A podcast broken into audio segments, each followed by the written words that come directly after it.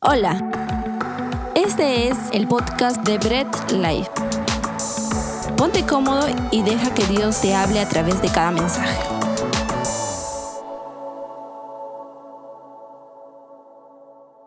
Bien familia, hemos pasado un tiempo muy hermoso en adoración, eh, dando gratitud a Dios y ahora vamos a entrar en un momento muy muy importante para nosotros que es, es analizar, estudiar, aprender de la palabra de Dios. En esta serie, que es Hombre, la semana pasada ya nuestro pastor nos dio todo el alcance de lo, que viene a ser el propósito de Dios. Hemos visto con el hombre, hemos visto al hombre que ha sido creado directamente de Dios, lo ha formado con, sus manos. El magnífico detalle que ha tenido, obviamente, para hacerlo como ahora, hoy en día nos vemos, teniendo en cuenta también de que Él sopló vida en nosotros. Imagínense, propio Dios sopló vida en nosotros, nos creó con su mano y nos sopló directamente, nos dio vida. Entendimos el famoso apelativo Adán, que no quiere decir solamente hombre únicamente. Aprendimos de que este término Adán se refiere tanto a varón como mujer, no únicamente al varón, en el sentido de que Adán es para toda la humanidad.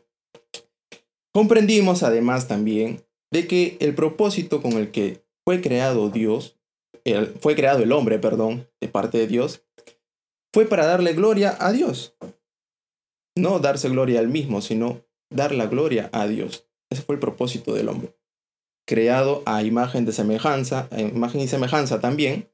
Y entendimos algo, que el diseño original que tenía el hombre fue afectado producto de la caída. Pero también recordamos de que con la redención de Cristo, volvemos a ese diseño original que tuvo Dios con el hombre. Y obviamente todo fue bueno y perfecto.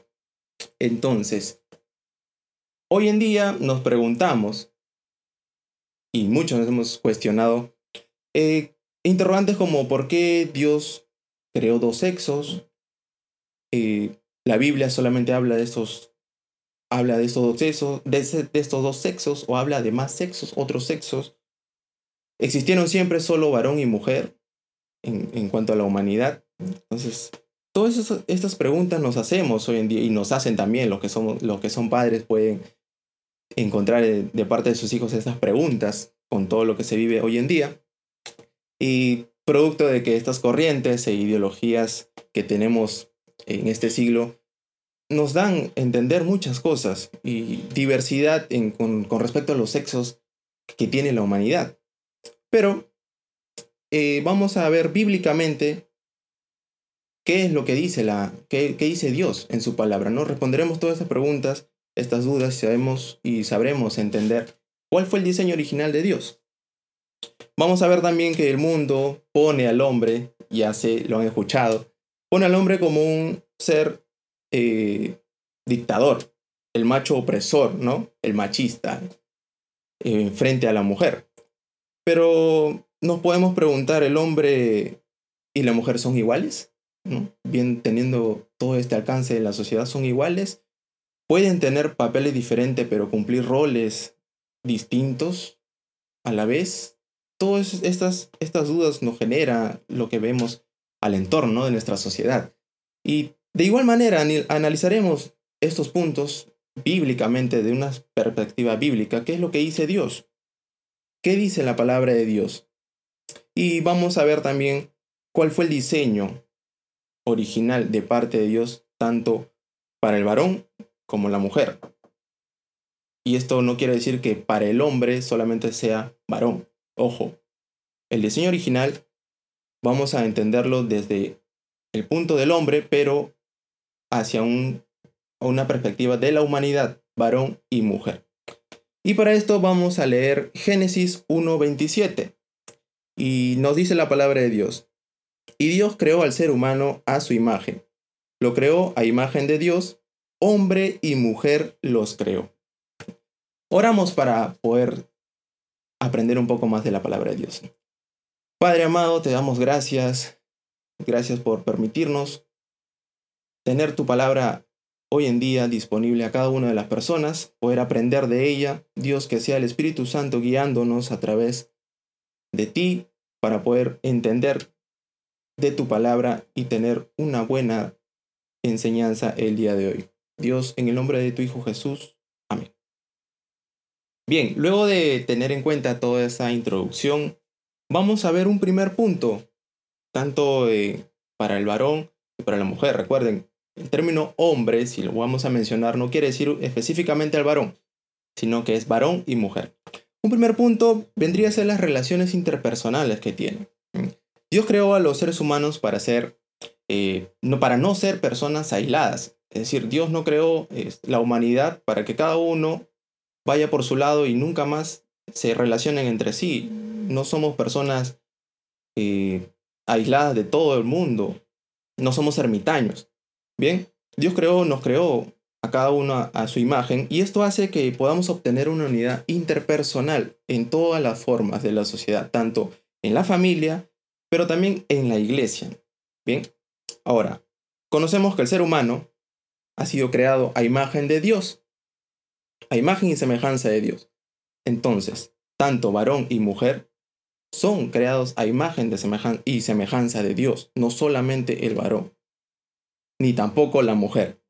Bien, Dios crea a la humanidad, bien, y, en este punto es donde realiza una clave muy, muy, es la clave de todo, porque al ser imagen y semejanza de Dios, son las relaciones personales que pueden tener cada uno, o sea, varón y mujer, y convivir ambos sexos.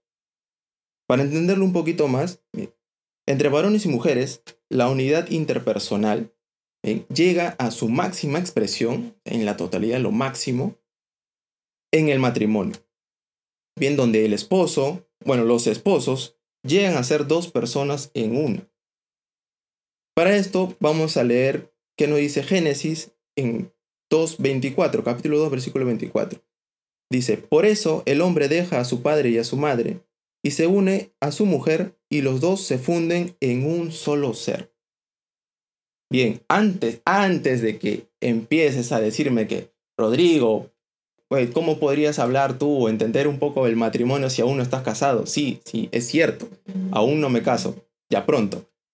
Pero yo no voy a exponer eh, un sentido en base a mi experiencia, porque obviamente no estoy casado. Yo voy a, exponer la palabra de Dios y qué nos dice con respecto eh, a las funciones eh, de, interpersonales que hay en, el varón y la mujer en el matrimonio. Bien, que quede claro ese punto.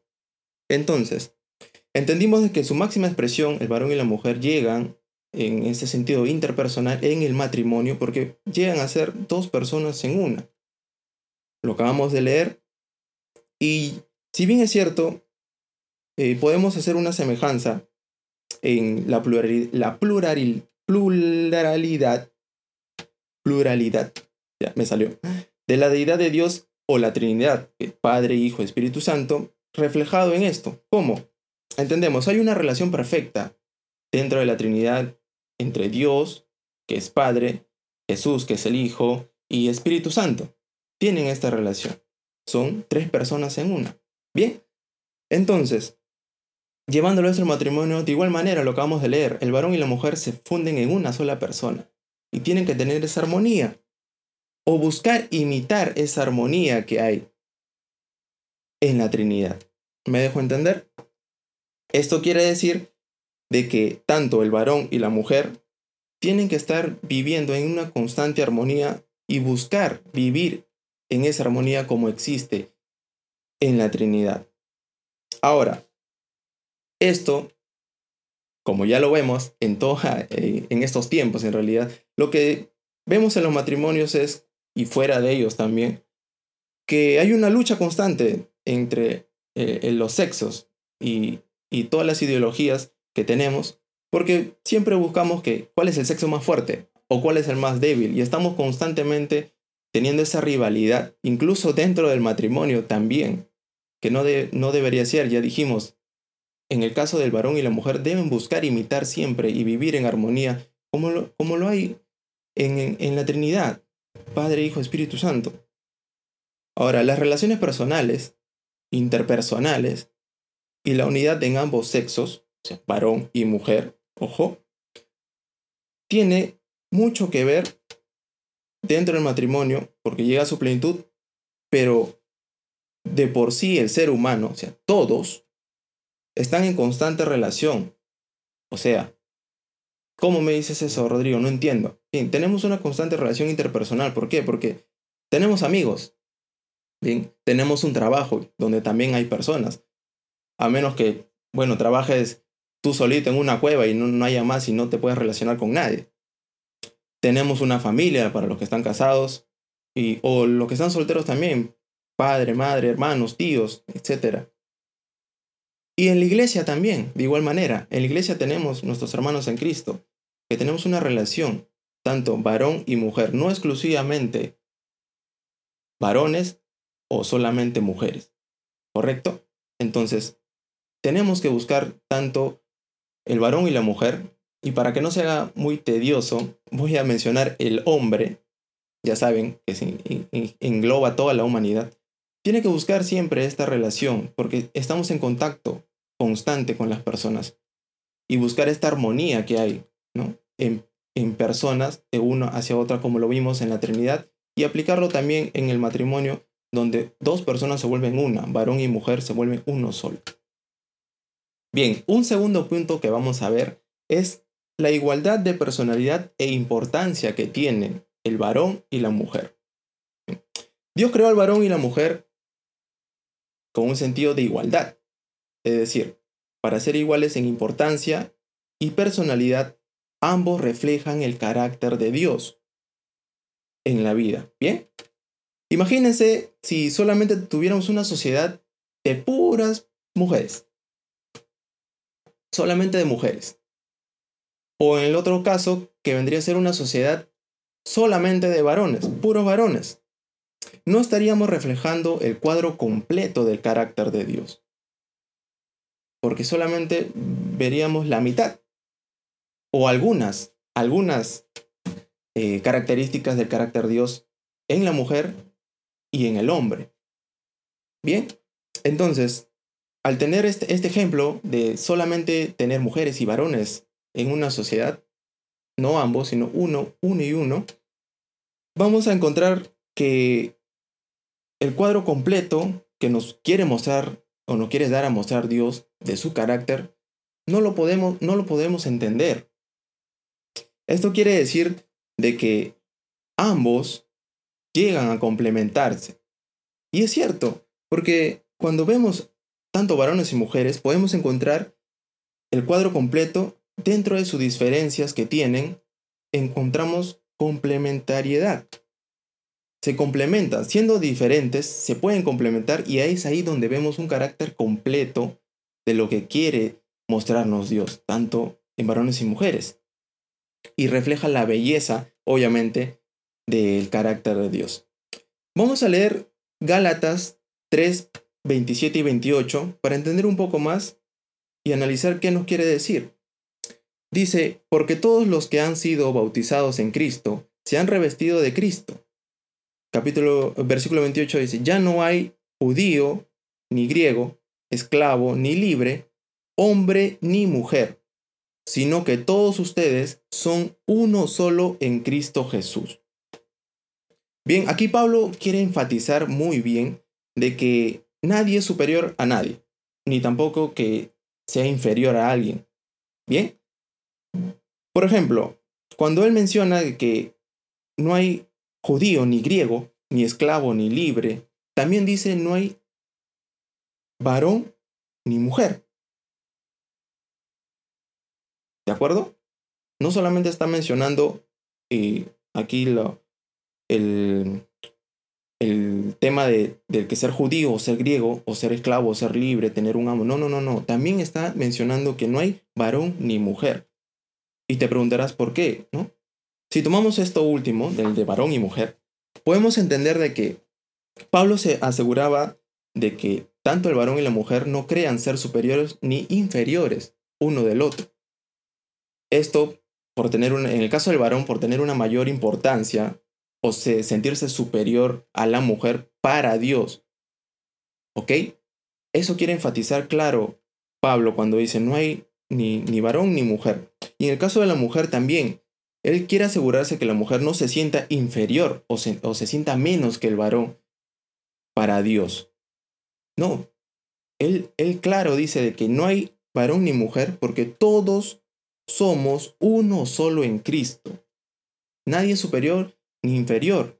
Todos somos uno solos en Cristo. Entonces, tanto varones y mujeres somos igualmente importantes y valiosos para Dios. No uno ni el otro. Todos. ¿Ok? Porque fuimos creados, lo acabamos de mencionar, a su imagen y semejanza. Y esto debe excluir todo sentimiento de orgullo, envidia, de, inferioridad o superioridad de parte del hombre o, inferioridad de parte de la mujer. Porque en varones y mujeres no hay ese detalle de Dios de superioridad o inferioridad. No, todos somos iguales. Y Pablo dice acá que no hay ni varón ni mujer porque todos somos unos en Cristo. Bien, veamos un tercer punto que sería la diferencia de funciones. Para entenderlo mejor, vemos una relación entre la Trinidad y el hombre como cabeza en el matrimonio.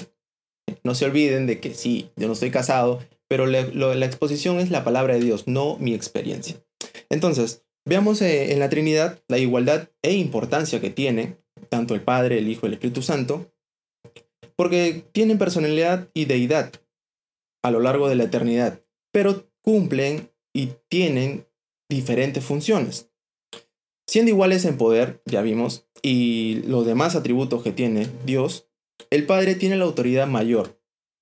Bien, es decir, cumple la función de liderazgo que el Hijo y el Espíritu Santo no lo tienen. Podemos leer aquí Corintios, 1 Corintios 11:3, que nos dice, Ahora bien, quiero que entiendan que Cristo es cabeza de todo hombre, mientras que el hombre es cabeza de la mujer y Dios es cabeza de Cristo entendiendo un poco y dándonos claridad de liderazgo de, Dios frente a, como padre, frente al hijo.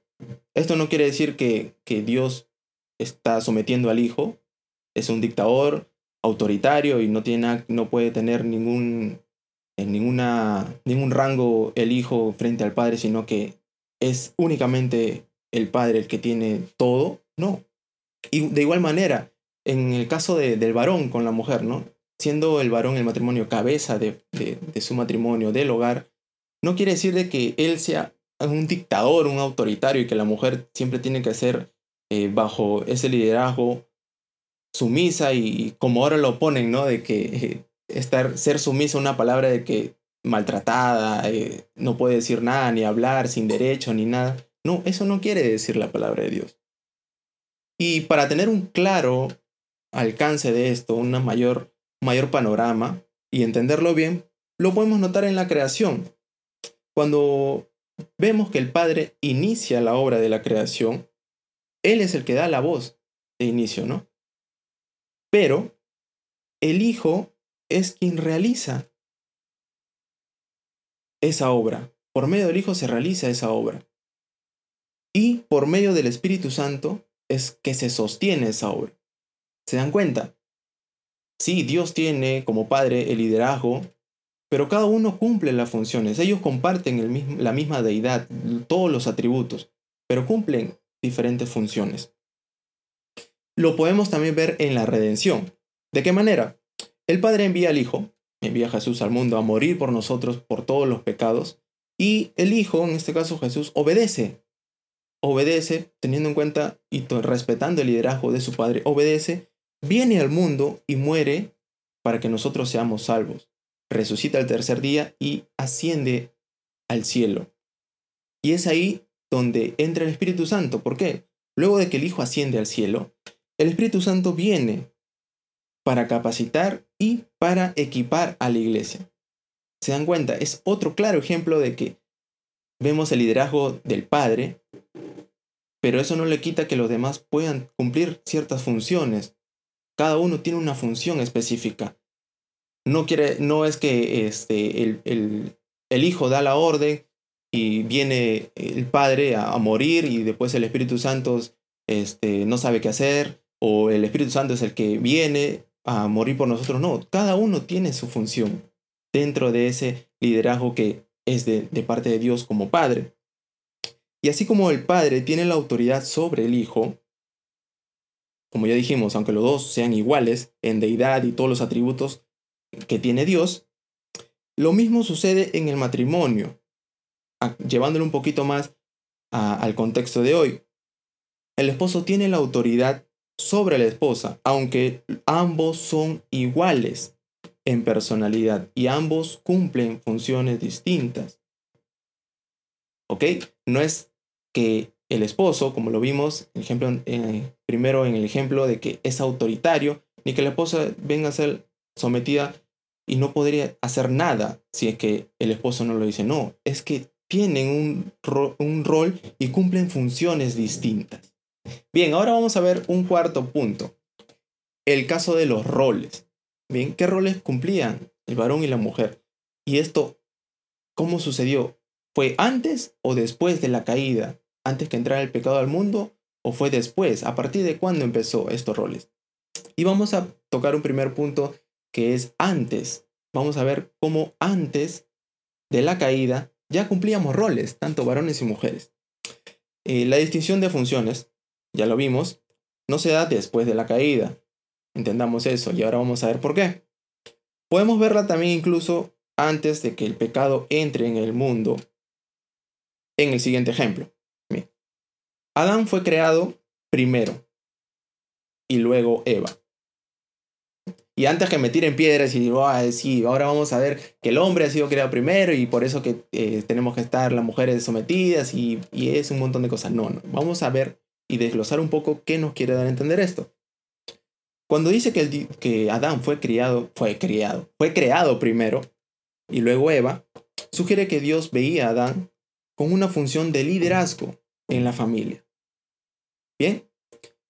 Y esto no se menciona cuando Dios crea a otro ser vivo, en este caso los animales.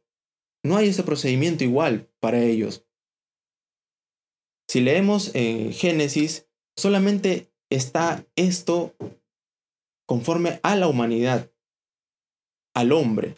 Recuerden, hombres, varón y mujer. Lo voy a repetir todo el tiempo para que quede claro. Solamente encontramos esta particularidad en el hombre. No lo, no lo encontramos cuando Dios crea a los animales, que tenga esta distinción en, en estas dos formas, ¿no? Crear al varón y crear a la mujer. Bien, ahora, Eva fue hecha para Adán como ayuda idónea, no Adán a Eva. Bien, Dios crea a Adán y crea a Eva para ser ayuda idónea para Adán. Tenemos ahí también un rol que cumple la mujer, ser ayuda. Ojo, no quiere decir de que sea menos importante, ya vimos. Pero sí cumple una función y tiene un rol. En 1 Corintios, eh, versículo 9, podemos leer y dar a entender más claridad este punto. Dice, ni tampoco fue creado el hombre a causa de la mujer, sino la mujer a causa del hombre.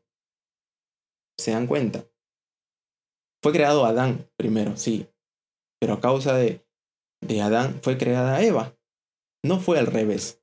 Y ahí estamos siendo claros que Dios tiene un rol ya desde antes de la caída. Y esto no se debiera tomar, no se debiera tomar como que la mujer sea inferior al hombre, no, no, no, o al varón, porque este, implica de que hay una diferencia de funciones, ya lo vimos, una diferencia de roles que cumple cada uno, que Dios ha dado al crear a Adán y a Eva. Y esto es desde el principio, no cuando ocurre el pecado. Otro, otro punto para tener en cuenta estos roles es que Adán le pone el nombre a Eva. Bien, Adán le pone el nombre a Eva.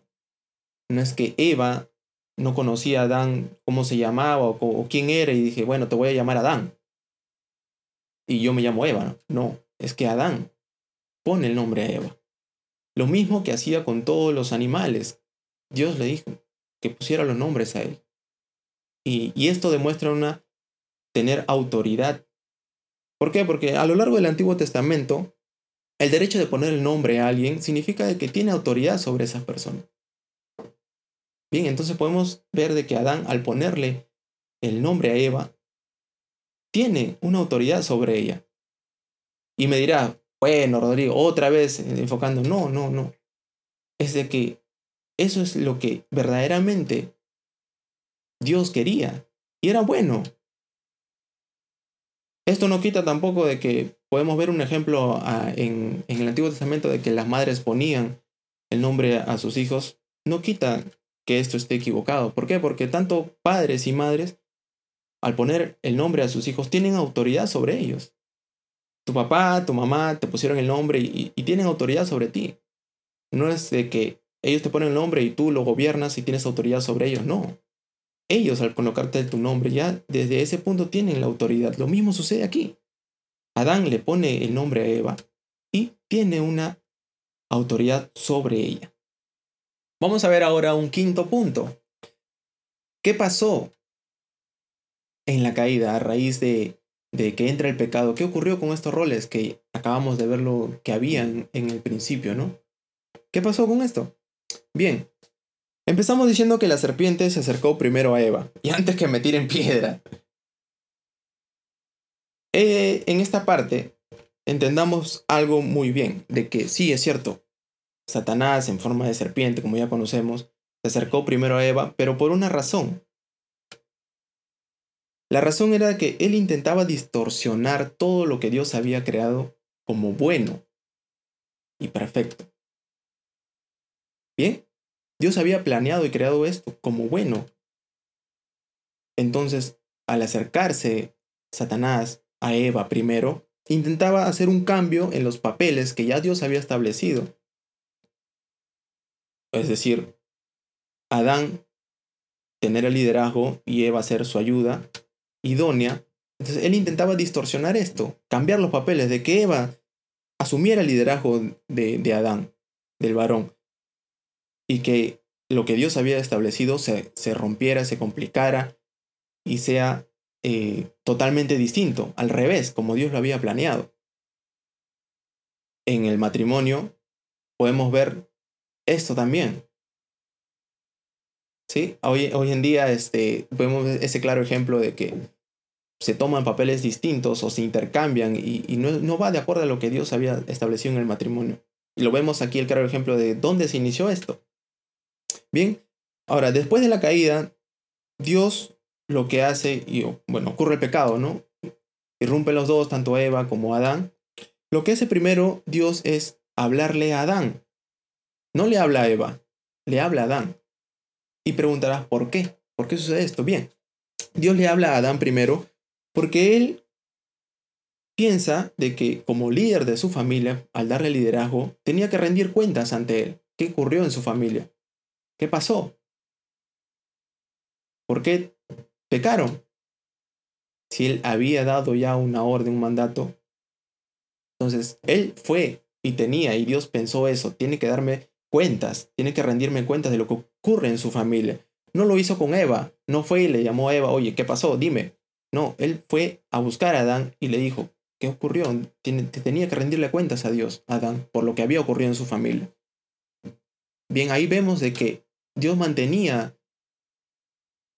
mantenía lo que había establecido del liderazgo de Adán en el matrimonio, en su familia. Entonces, luego de que ocurre esto, vienen las consecuencias. Al pecar tanto Adán como Eva, vienen unas consecuencias, vienen los castigos. Dios eh, a Adán y Eva no le da nuevos papeles. ¿Ok?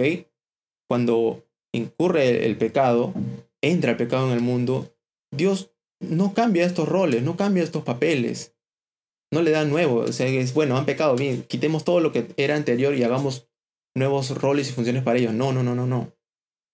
Eso no hace, sino que simplemente el pecado al entrar distorsiona todo. Distorsiona todo lo que Dios había planificado en un inicio. Esto porque da da lugar a que entre el dolor y la, y la desfigura, bueno, la desfiguración, se puede decir, de lo que Dios ya había tenido como idea desde el inicio. Entonces, Es decir, de que Adán tendría que labrar la tierra, uno de los castigos, tendría que comer con el sudor de su frente, ¿no? Y el otro es de que mientras que Eva mantenía la responsabilidad de concebir, de dar vida, a concebir a los hijos, ahora lo haría de una manera particular. Bien, concebiría hijos con mucho dolor. Bien, ahí también nos da un claro ejemplo de que mantenía, mantenía el rol y, los papeles antes de la caída. ¿Por qué? Porque uno dice, ¿no? Eva mantendría y tendría la responsabilidad de concebir hijos, pero ahora lo hará con dolor. Bien, esto no, lo vamos a leer, pero lo podemos encontrar en Génesis 3 desde el versículo 19, del versículo 16 al 19. Como resultado del pecado aparece también el conflicto entre ellos, en Adán, entre Adán y Eva. Bien, porque ya dijimos, distorsiona los roles, pero ingresa el dolor, ingresa el conflicto también para tanto para varón como para mujer. Esto nos dice algo muy claro, que Adán y Eva antes vivían en una armoniosa comunión, tenían armonía entre ellos. A raíz del pecado entra esta distorsión, este conflicto, este dolor, porque si leemos en Génesis 3:16, la última parte, Dios dice algo muy claro, le dice a Eva, desearás a tu marido y él te dominará. Bien, entonces, ¿cómo podemos tomar esto? O sea, ¿qué, qué, nos quiso decir? No entiendo. Vamos a dar una idea de, y entender un poco más qué quiso decir Dios con esto. La erudita bíblica Susan Fo ha argumentado muy bien eh, en este, eh, este versículo, esta frase última, donde la palabra desearás, que en hebreo es techukaj, significa desear para conquistar. Bien, desear para conquistar. Claramente indica que Eva tenía el deseo ilegítimo, es decir, no lo tuvo siempre, sino ilegítimo de usurpar la autoridad de su esposo. ¿Se dan cuenta? Esta explicación, si esta explicación vendría a ser correcta, como lo dice Susan, Susan Fo, entonces estaríamos indicando de que Dios introduce el, conflicto entre ellos a raíz del pecado, origina el pecado esto, este conflicto, este dolor entre, en esa armonía que tenían, tanto Adán y Eva, y, el, y de parte de Eva tener el deseo de rebelarse en contra de la autoridad de su esposo, en este caso Adán. ¿Sí? ¿Se dan cuenta? Entonces, desde ya vemos que el pecado no hizo de que Dios diera nuevos, nuevos roles o funciones, sino que distorsionó y trajo dolor. Con ello vemos el conflicto de que Eva quiere desear la autoridad y el liderazgo de su esposo Adán.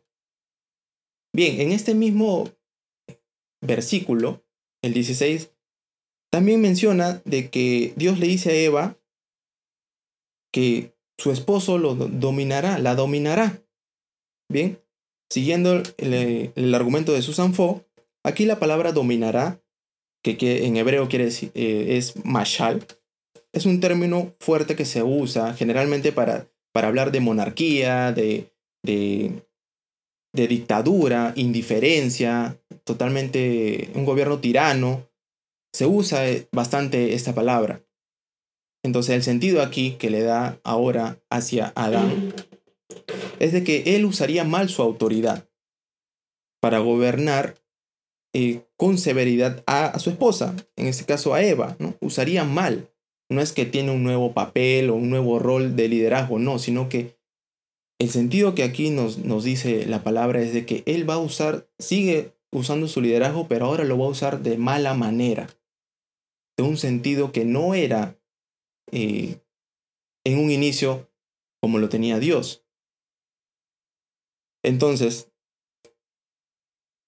Aquí podemos ver de que la maldición, en este caso, eh, la consecuencia del pecado, hizo que se trastornara y se distorsionara estos dos eh, roles que tenía tanto Adán como Eva. Entonces, al tener esta distorsión hace de que Adán tenga no tenga, no tenga, ojo, no tenga ese liderazgo humilde y considerado hacia Eva como Dios lo había establecido. Y de parte de Eva no tendría esa sumisión inteligente y de buena voluntad a su esposo, también como lo había creado Dios. ¿Me dejo entender? La maldición que, que trajo el pecado fue de que distorsionara el liderazgo humilde de Adán. Ahora dominaría y lideraría con autoridad, con tiranidad, con indiferencia. Y la sumisión humilde de parte de, Eva, de la mujer, con inteligencia, dice, y con buena voluntad hacia el liderazgo de su esposo, también se ve afectada producto de la caída. ¿De acuerdo? No es de que antes no había roles ni funciones y a partir de, de la caída, cuando se introduce el pecado, se convirtió en esto. No, había ya un diseño de parte de Dios, pero a raíz del pecado se distorsiona y ahora es totalmente diferente a lo que Dios había planeado y que él veía bueno para la humanidad. Bien, vamos a ver un sexto punto con respecto a todo lo que hemos hablado y tocamos el tema de la redención en Cristo, donde esto reafirma el orden que hubo en la creación. Si todo lo anterior que hemos mencionado, producto de la caída, es correcto, bien, entonces esperamos encontrar en el Nuevo Testamento con la redención de Cristo que esto sea totalmente borrado. ¿Por qué? La redención de Cristo tiene el propósito de eliminar todo lo que resulta del pecado, trae como consecuencia el pecado, tanto en la caída, desde Adán y Eva, y reafirmar todo el orden y distinción de los papeles que existían desde un inicio, en principio, como Dios lo había planeado que era bueno. Entonces, con la redención de Cristo, al eliminar todo, toda la consecuencia del pecado, esperamos que las esposas no se rebelen ante sus esposos o no traten de tener esa eh, rebeldía en tomar el liderazgo de su esposo, la autoridad que ellos tienen y la parte de, los esposos que animara a no usar su autoridad de manera impropia, es decir, volver al diseño que Dios tenía desde un, desde un principio. Esto hace de que Cristo, al morir por nosotros y eliminar todo, todo el pecado, podamos entender cada uno de nosotros de que había un diseño original y que era bueno y no como ahora se está viviendo. Regresemos a eso que Dios había planeado desde un inicio. El mundo actual vive un, eterno conflicto en esto. ¿Por qué? Porque a través de la historia se ha distorsionado completamente esta armonía que había tanto en varones y en mujer. No solo en matrimonio, sino a nivel de sociedad. Y este bello diseño que Dios hizo cuando creó al hombre, varón y mujer, se ve completamente borrado por el pecado. Pero en Cristo tenemos nuevamente ese, esa armonía que Dios tuvo desde un inicio para el hombre. Ojo, hombre, recuerden, varón y mujer, no me voy a cansar de repetirlo, hombre no quiere decir solamente varón, sino varón y mujer, hombre, Adán es para la humanidad. Entonces, con esto animo tanto eh, no solo en los matrimonios, sino a todos los varones y las mujeres que en el Nuevo Testamento vimos que Jesús murió a través de la redención, eliminó todo y que ahora entendamos verdaderamente cuál es el diseño que Dios quiso para la humanidad. Para finalizar, ya hemos visto todos los puntos relacionados tanto para el varón y la mujer, que a una perspectiva bíblica hemos visto las relaciones interpersonales, hemos visto la igualdad de personalidad y también de importancia que, tiene, que tienen ambos. Hemos también tocado diferencias de funciones, tanto para el varón como la mujer, con sus funciones. Y hemos visto también los roles, antes y después de la caída. Hubo un rol desde el inicio que fue afectado por producto del pecado. Y luego de eso vimos qué ocurrió exactamente en la caída, qué afectó a este diseño que tenía Dios para el varón y para la mujer. Finalmente encontramos de que por medio de la redención, a través de Cristo regresamos a ese diseño original que Dios tenía planeado desde el inicio, que era bueno y perfecto. Ahora, vamos a ver cómo esto lo podemos aplicar en nuestra vida cristiana, cómo esto afecta en nosotros como hijos de Dios. Como hijos de Dios hemos sido redimidos por Cristo, eso lo tenemos claro o debemos tenerlo claro. Todo eso, como cristianos, debemos ponerlo en primer lugar, ante todo, de que Cristo ha sido nuestro redentor. Somos nuevas criaturas y dejamos totalmente eh, que Dios nos moldee a su voluntad, porque su voluntad es perfecta. Como cristianos debemos entender eso. Ahora, de acuerdo a su palabra, es lo que nosotros debemos dejar moldearnos de parte de Dios. ¿Sí? Esto debe llevarse más allá de nosotros. ¿A qué me refiero con esto? Que debemos aplicarlo no solamente en la iglesia o estando en la iglesia, no, esto tiene que ir más allá, tiene que ir a nuestro trabajo, en, nuestro, en nuestra familia cristiana, en, alrededor de nuestras amistades, en la sociedad, en todo momento. ¿Sí? La palabra de Dios tiene que ser, tiene que estar presente en todo, en todo momento, en todo lugar, donde estemos, no solo cuando estemos en la iglesia. Y tiene que ser obviamente de forma correcta. Ya no puede ni debe existir esta lucha que hay entre varones y mujeres de saber quién es superior, quién es inferior, quién es más, quién es menos delante de Dios. No. Sino que abrazar de forma correcta, ya, ya dije, lo que menciona la palabra de Dios. Cuando entendemos nosotros esto, a algunos le puede revolucionar toda la cabeza, es entendible, pero cuando logramos entender esto, el principal motivo que haya la desigualdad tanto en, el hombre, perdón, en el varón y la mujer, ya sabemos que hombres para los dos, cuando encontramos esto, esta desigualdad hallamos en el mundo, las luchas, la enemistad que hay en todo alrededor que nosotros vemos, es porque no desconocemos la palabra de Dios. El mundo no, no, no, no conoce la palabra de Dios verdaderamente. Tiene un desconocimiento total. Por eso es lo que vemos hoy en día. Todo, todos esos conflictos, lucha, desigualdad, superioridad, orgullo, envidia, hoy toda la maldad, producto del pecado. Desconociendo esto, el mundo nos lleva a una gran responsabilidad, que es compartir la palabra de Dios y evangelizar a las personas ya que solo en nuestra redención a través de Cristo podemos regresar a ese diseño original que Dios tuvo desde un inicio.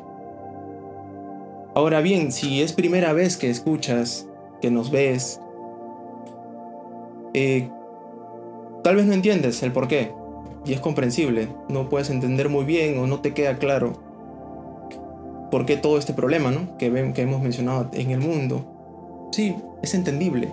A mí también pasó. Es necesario que entendamos que nuestro Dios nos hizo con un diseño desde el inicio, un diseño bueno, agradable, con un rol que no pone inferior ni inferior a nadie, ni a varón ni a mujer. Pero el pecado es la causa de que ese diseño sea distorsionado. Ese diseño que era perfecto, el pecado lo destruye totalmente, lo distorsiona y hace todo este conflicto que hasta el día de hoy perdura. Es por ello que Cristo vino a redimirnos, vino a redimir a todos, a cada uno de nosotros, a, todo el mundo en la cruz y con su muerte y resurrección. Se lleva todos los pecados todos, absolutamente todos, no queda ni uno. Él pagó por todos los pecados. Todos los pecados de nosotros, de sus hijos, porque somos hijos de Dios. Se llevó todo. Y esto hace que nosotros seamos nuevas criaturas, que naciéramos de nuevo por causa de la muerte de Cristo. Esa redención el Señor no puso ninguna objeción, no pensó, simplemente obedeció por amor a nosotros, transformando nuestras vidas. Al nacer de nuevo transforma nuestras vidas y llegamos a ser personas que día a día vivimos aferrándonos a Dios en fe y en arrepentimiento constante. Pero un arrepentimiento genuino. No solamente de boca hacia afuera, sino verdaderamente un arrepentimiento. Y constante, porque no somos seres perfectos, somos seres imperfectos. El único perfecto fue Jesucristo.